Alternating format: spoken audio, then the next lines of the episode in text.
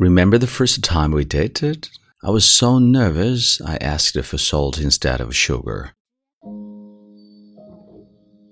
嗨，亲爱的朋友，你好，欢迎收听英语美文朗读，我是你的朋友孟飞 Phoenix。今天和你分享的美文叫做《Salt Coffee》，咸咖啡。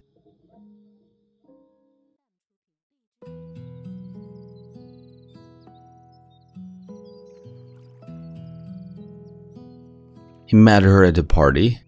She was outstanding. Many guys were after her, but nobody paid any attention to him. After the party, he invited her for coffee. She was surprised. So as not to appear rude, she went along. As they sat in a nice coffee shop, he was too nervous to say anything and she felt uncomfortable. Suddenly, he asked the waiter, Could you please give me some salt? I'd like to put it in my coffee.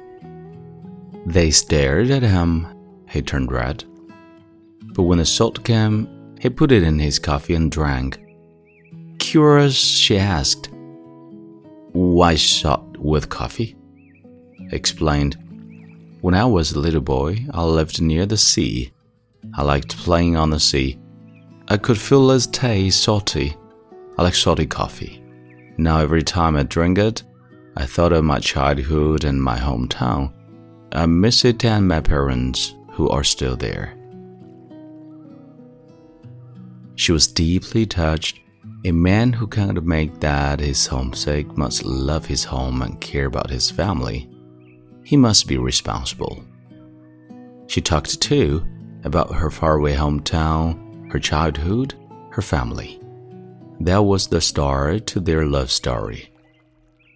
They continued to date. She found that he met all her requirements. He was tolerant, kind, warm, and careful.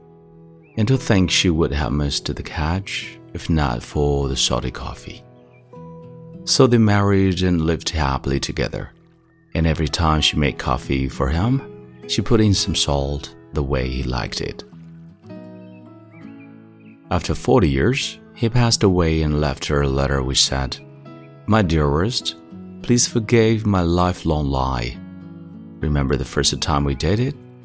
I was so nervous I asked for salt instead of sugar. It was hard for me to ask for a change, so I just went ahead. I never thought that we would hit it off. Many times I tried to tell you the truth, but I was afraid that it would ruin everything. Sweetheart, I don't exactly like salty coffee, but as it matters so much to you, I've learned to enjoy it. Having you with me was my greatest happiness. If I could live a second time, I hope we can be together again, even if it means that I have to drink salty coffee for the rest of my life.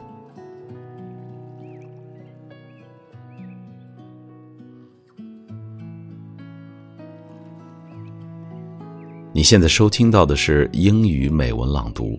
如果节目带给了你片刻宁静与温暖，欢迎你分享给更多的朋友，让我们一起发现英语的别样魅力。